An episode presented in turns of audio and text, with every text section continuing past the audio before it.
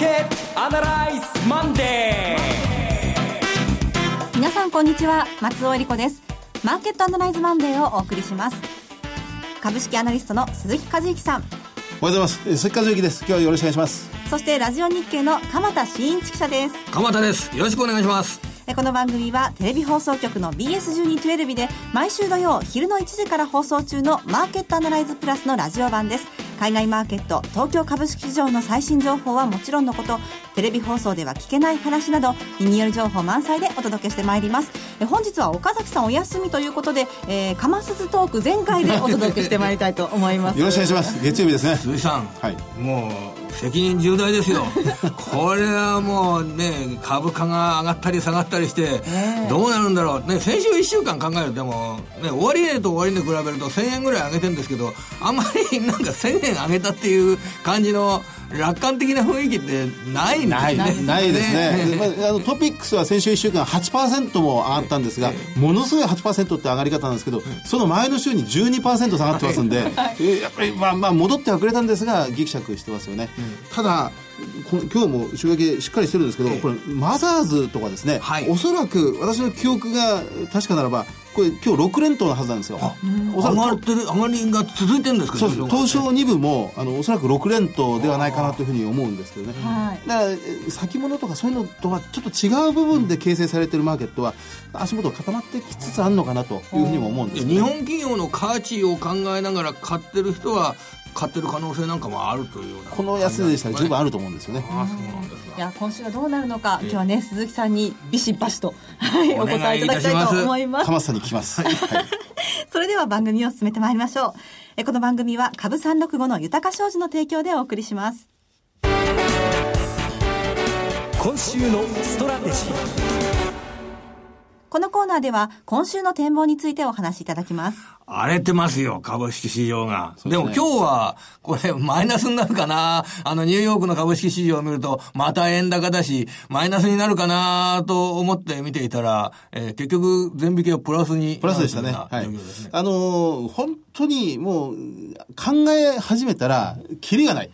中国の経済。中国4000年の歴史の中国の経済を1年2年先のことを当てるっていうのはなかなか難しかったりするんですけどね。えー、原油価格もアメリカの経済もアメリカの金利もそれは考え始めたらね、もうね、キリがない。うん、もうどんどんどんどんこう袋小路入ってしまうような気がするんですけどね。でも実はそこが一番肝心だったりするんですが、はいもっと肝心なのは、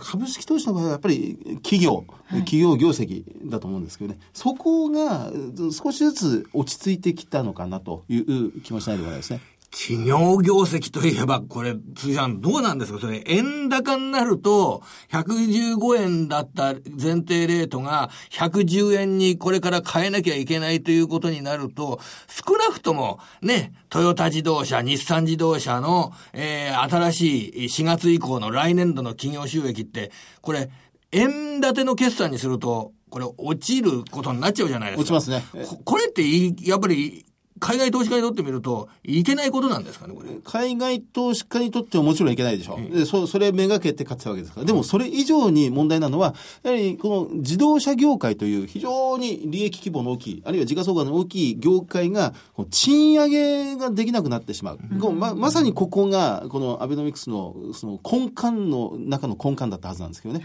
え、でそそのための利益、そのための増益、円安だったはずなのが、足元揺らいでしまって、3年連続の賃上げがどうやらできそうにない。もう早くも、なんか経営サイド、企業サイド側からは、まあそういう、こう、ネガティブなアナウンスがちらほら出始めてきてますけどね。でも、考えてみれば、トヨタも、まあ、立派な会社ではあるんですけど、もう、もう、第二四半期、第三四半期の時点で、トヨタの利益ってのはもう、為替の部分でしかなかったんですよね。ええ、中をこう、ほじくって見ていくと。増益の部分は、為替の部分でしかなかった、そうです。販売実勢は、日産自動車はちゃんとアメリカで売り上げを立ててるんで、売れてるので利益、増益になってはいたんですが、トヨタの部分は、アメリカでは販売はもう少しダウンし始めていて、で、為替の部分のみで、えー、増益基調が、この第三四半期キープされていたという状態ですから、遅かれ早かれこういう状態には多分なったんでしょうけどね。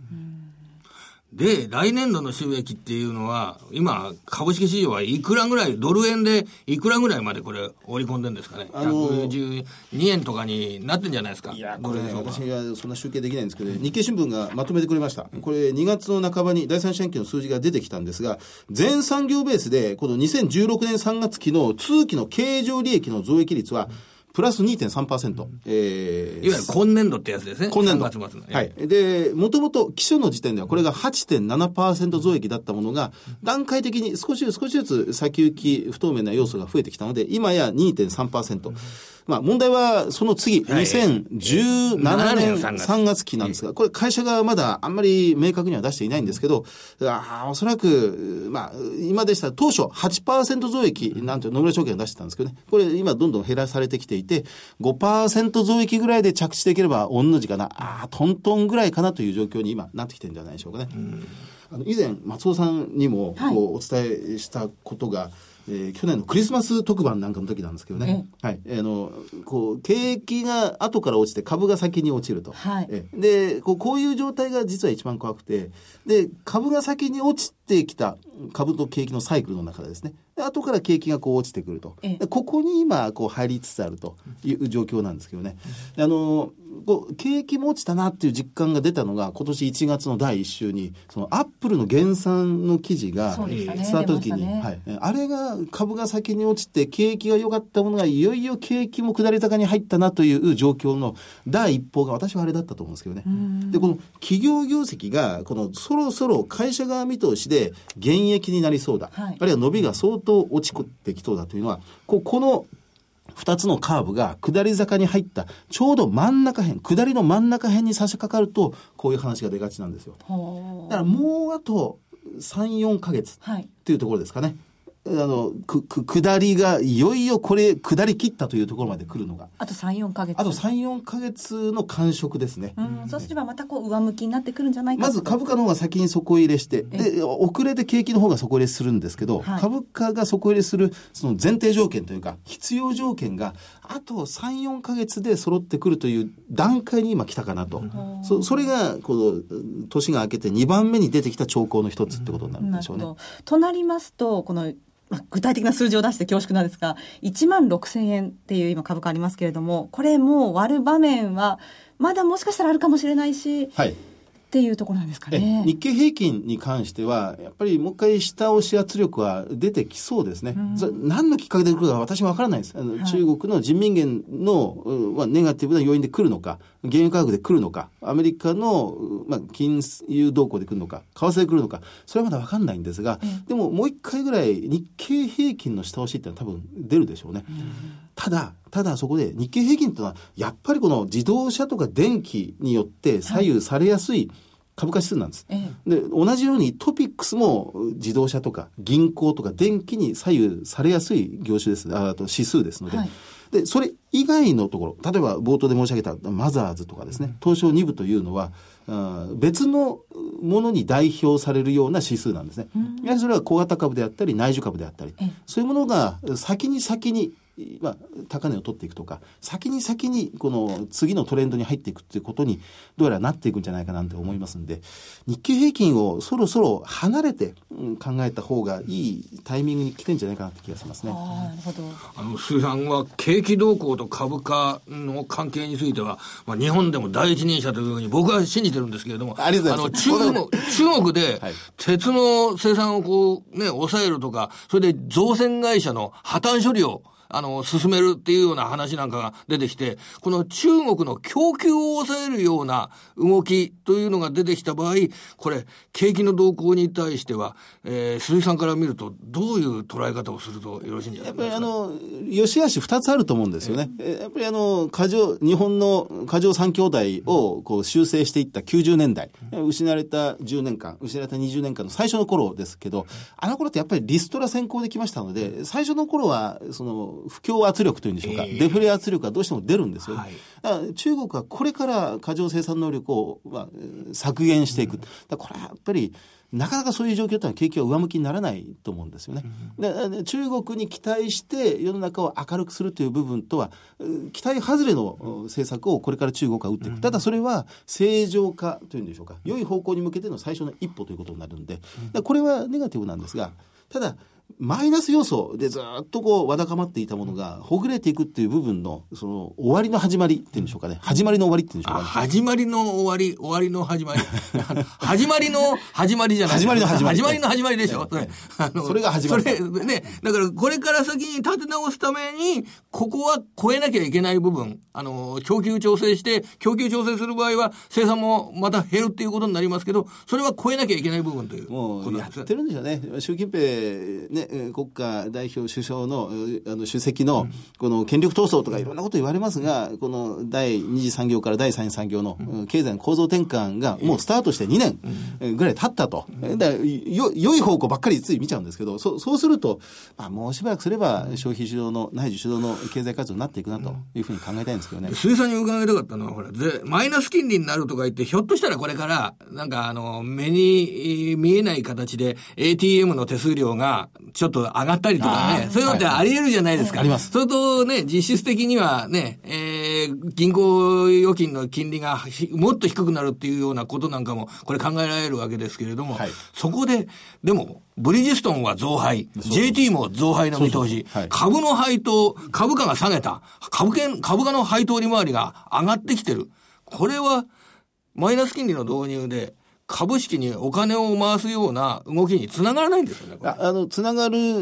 大きな誘因だと思うんですよね。うん、材料だと思いますよね。うん、もう、あの、まあ、単純に見れば利、利回りというイールドハンティングっていう観点で見れば、もう株しかない。っていう状況に今なってきてますよね。そうですね。あの、そ、それ以外の固定利付き商品の金利がほとんどゼロ、はい、ないし、マイナスにはもちろんなりませんけど、になってしまっている以上、配当利回りで元本がもちろん変動するのが株価の特徴ですが、2%、3%の利回り取れるんでしたら、だったら、こここしかないなという気がするんですけどね。でもなんで全然動きがそれで動きって出ないんですかね、これね。それは元本部分の、元本部分の変動が怖いという部分で、で、インカムは十分ペイできるんだけど、キャピタルゲインの部分でロスが出たら怖いというのが、今まだ踏みとどまってる。それと岡崎さんがよく使う、あの、ボラティリティインデックスだとかが落ち着いてくるっていうような状況になれば、リスクも取りやすくなって、株式のその魅力っていうのが、えー、株価面に反映されるということもあり得るんでしょうか、ね、だから先週、先々週ですよね、金曜日、えー、この建国記念日の2月の11日木曜日休みで、その翌日の12日の金曜日に、ものすごい下げが世界中でありましたよね。はい、あの時に買っていればなというのが、先週1週間の、まあ、トピックス8%の上昇だったんですが、あ、あの時買っていればなというぐらいの下げがもう一回来れば、多分あの時買っていればよかったなと思って、ってた人たちは次の下げで買うんじゃないでしょうかね。なるほど。ここでボトムだと。だからね、これね、今の株価水準なら株を買いたいと思う方は、多分長期で見ればいいんですけど、最近つくづく思うのは、その、あもうそろそろ時間なんですけどね、ものすごいみんなしてどうしても目の前のことに取られちゃう、えーはい、もう少し長い2023年とか、はい、2025年を見てみるとかあるいは遠い将来地域を見ちゃう、アゼルバイジャンとかサウジアラビアとか、イランとか見たことないようなところばっかり見てしまうんですがやっぱり日本というすごい近場のその時間的に遠いところを見れば十分投資対象ってあるんじゃないかなってふと考えたりするんですけどね。なるほどえー、ところで株三六五の動きどうでしょうか？はい、えー、今日は上昇しています。えっ、ー、と、高値、えー、1万6181円、安値1万5788円ですが、今1万6000飛び70円というところですね。はい、それから前場の様子も振り返っておきたいんですが。はい、えー、マザーズ、それからジャスダックはプラスをキープしました。日経平均は92円高。えー、ボラティリティインデックスはあ2%ぐらい下がってますね。36.14ポイントまで下がりました。はい。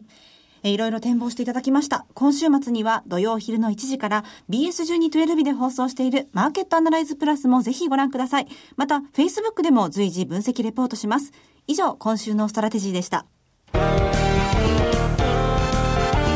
ーケットアナライズマンデーそれではここで、株365の豊か商事より、岡崎良介さん出演のセミナー情報です。熊本で豊か商事資産運用セミナー in 熊本が開催されます。日程は3月5日土曜日12時半会場1時開演です。第1部では、遠蔵こと田代岳さんによる為替セミナー。第2部では、岡崎さんが株式をテーマに講演します。そして第3部は、東京金融取引所担当者と岡崎さんの特別セッション。クリック株365の概要と特徴、高金利通貨トルコリラの魅力についてです。会場はホテルサンルート熊本 TKP ガーデンシティ熊本ホールになります。ご応募のご連絡先は、豊か商事福岡支店、フリーコール0120-998-624、0120-998-624、受付時間は土日祝日を除く9時から夜8時となっています。株式と為替のお話両方が聞けるセミナーとなっています。熊本にお住まいの方はもちろん、九州地区にお住まいの皆さん、ふるってご応募ください。そしてもう一つ、株365の豊か商事より、岡崎さん出演のセミナー情報です。大阪で豊か商事資産運用セミナー in 大阪が開催されます。日程は3月26日土曜日12時半会場1時開演です。第1部は、遠蔵こと田代岳さんの為替セミナー、新年度を占う為替展望。第2部では、遠蔵さんと大橋弘子さんのスペシャルセッション、トルコ経済と高金利リラの魅力、その中長期展望とはがあります。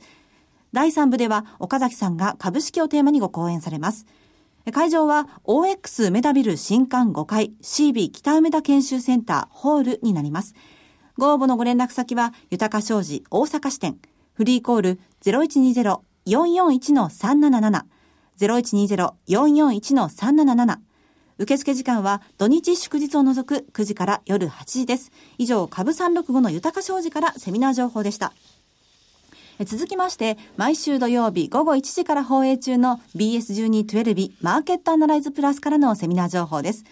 3月19日土曜日、東京のセミナーです。リアルマーケットアナライズ2016 Brand New Experience in Japan を開催いたします。日比谷公会堂で最大2000人収容の会場になります。BS1212 のマーケットアナライズプラスのホームページよりご応募できます。番組ホームページから応募フォームにご記入いただくか、お電話でご応募ください。電話番号は0120-953-255、0120-953-255、通話料無料自動音声応答サービスにて24時間ご応募を受けたまっております。締め切りは3月7日です。えさらに4月2日の土曜日、新年度、えリアルマーケットアナライズ in 金沢を開催いたします。金沢ですね。はい。はい、こちらも BS1212 のマーケットアナライズプラスのホームページよりご応募できます。お電話の場合は0120-975-724 0120-975-724です。通話料無料自動音声応答サービスにて24時間ご応募を受けたまっております。くれぐれもおかけ間違いのないようにお願いいたします。また、応募はお一人様一回限りでお願いします。個人で複数応募いただいても無効となりますのでご了承ください。初開催の金沢ですね。そうですよね。あの、北陸の皆さんにぜひお目にかかりたいと思いますので、えー、ふるってご参加ください。鈴木さんは新幹線で行くんですか？新幹線です。飛行機ではなくて新幹線。北陸新幹線初めて乗ります。楽しみですね。はい、また。えー、北陸地方の皆さんふるってご応募ください。以上 BS1212 マーケットアナライズプラスからのセミナーのお知らせでした。最後に BS1212 から番組のご紹介です。時代を彩った珠玉の名曲をジャズアレンジでお届けする本格音楽番組火曜ナイトジャジーなライブショーがいつでも無料の放送局 BS1212 で毎週火曜夜9時から放送中です。2月のゲストは秋元純子さん。秋元さんの代表曲、愛のままでを豪華なジャズアレンジで皆様にお届けします。秋元さんの円熟味あふれる歌に酔いしれてください。その他多数ゲストが出演。番組でしか聴けないスペシャルな演奏盛りだくさん。ぜひお見逃しなく。火曜の9時は音楽で至福の時間をお楽しみください。チャンネルの見方がわからない方はカスタマーセンターへお電話ください。オペレーターが視聴方法をわかりやすくお教えします。フリーダイヤル0120-222-318 0120-222-318 BS1212 カスタマーセンターまで。火曜の夜9時は火曜ナイトジャジーなライブショーを BS1212 でご覧ください。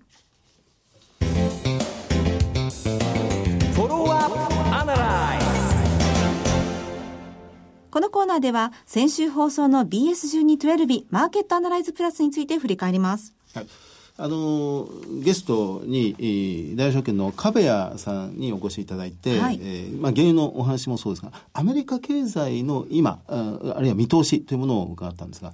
あの非常に私、興味深かったのは、やはり自動車販売なんですね。えーまあ、去年、2015年は、その思い、思ってた以上に自動車がよく売れて、1700万台、史上最高を更新する勢いだったという状況でした。まあ、それが日本では、まあ、富士重工、スバルであったり、日産自動車の、まあ、業績を押し上げた、ということではあったんですけど、その、まあ、この後、2016年はじゃあどうだというと、まあ、これがさらに伸びるっていうのはさすがにできすぎになっていますんで、高い、高原状態というんでしょうか、高いところ横ばいぐらいになりそうだというお話だったんですが、私もうそれで十分だと思うんですけどね。それだけ売れてればということこれだけ売れてれば。うん、あの、まあ、相当リーマンショックの直後に落ち込んだ部分の反動で今上乗せされてると言われてたんですが、はい、上乗せされてる分落ち込まなければ横ばいでも十分 OK じゃないかなと思うんですよね。あの、金利が上がるという状況になると、あの、オートローンの上昇というのがなんか影響があるのではないかというふうに、まあ、何でも見る人は見ますよね。調査しますよね。その影響っていうのは、ただ、金利が年間で上がっても2回だろうというようなことになったりすると、もう、あまり考えなくてもいいような、あの、影響なんでしょうかね。自動車ローンですとかについての影響っていうのは。ちょっと前まで、まあ、リーマンショックを間に挟んでますね。なかなかそうでもないのかもしれませんが、ちょっと前までは、アメリカ人って世界で一番この買い物好きの国民だとかですね、貯蓄なんか全くせずに、貯蓄率ゼロに近いまんま、ば、バカすかこう消費をするなんて言われた時期も随分あったんですが、そこにリーマンショックが来て、まあ、生活防衛で、まあ、そんな状態じゃないっていうところから、まあ、恐る恐るここまで、なんとかこう、まあ、オバマ政権時代の、まあ、結局8年間近い状況が過ぎてきたということなんですが、気がついてみたら、また史上最高の車の売れ行き。で、もっともっと消費しても良いぐらいの、実は懐の深さをアメリカっては持ってるんだなって。原油の価格の下落なども、じわじわじわじわ、その自動車の販売の高水準になっているということには、やっぱり影響っていうか、良い効果は与えてる部分ってあるんじゃないですか、ね、確実に出てますね。これも皆さんよく言われるように、原油安は、まあ、減税の一種でありますから。で、岡崎さんがね、よく使われてる例のほら、セントルイス連銀のホームページなんてありますよね。はい、私も教わって、などれどれってこういろいろ見てみたんですが、で、見、見れば見るほど、アメリカ経済って好調なんだなということがよくわかるんですね。あれ、グラフがもうな何万枚もあそこに入ってるような状態あの、一般の人でもね、アクセスできるんですよね。そうなんです。あの、英語がそんなに私得意じゃないんですけど、でも、あ、これは消費だろうというところを見て、あ、これは通貨だろうというところを見ていくと、どんどん分かっていくんですけどね。やはり、な、何を一つ取っても、雇用ももちろんそうです賃金もそうですが、やはり消費の部分っていうのは大変な好調ぶり、高原状態にあって、もしこれをもう常にウォッチしている、まあ、イエレンダッシュボードなんて言われるイエレン議長をはじめ FRB のエコノミストだったらやっぱりアメリカの経済は好調なんだなと、うん、雇用統計にあらゆる以上に強いんじゃないかなっていうのをまあ、感じたりするんですけどね。それと、まあ、消費者物価指数が先週の金曜日に発表されて、結構伸びが大きめだったっていうふうな捉え方。あの、コアの指数で1年前と比べて2.2%上昇は、えー、2012年6月以来って数字だったそうですけど、はい、これで、利上げが、あの、物価でいい数字が出ていて、利上げが早めに来るっていうそういう見方というのは絶えず出てくることはあり得るんです、まあ、年4回。でこれ2回なのか1回なのかってことを言ったり来たりしてますけどまた4回ってことには多分なんかなりそうにないような気がしますけどね。あっても6月12月で2回ぐらい2回ぐらい今の一般的な見立てなんですかね。えさてマーケットアナライズマンデーそろそろお別れの時間です。ここまでのお話は鈴木和之と。鎌田新一。そして松尾恵里子でお送りしました。それでは今日はこの辺で失礼いたします。さようならこの番組は株365の豊か商事の提供でお送りしました。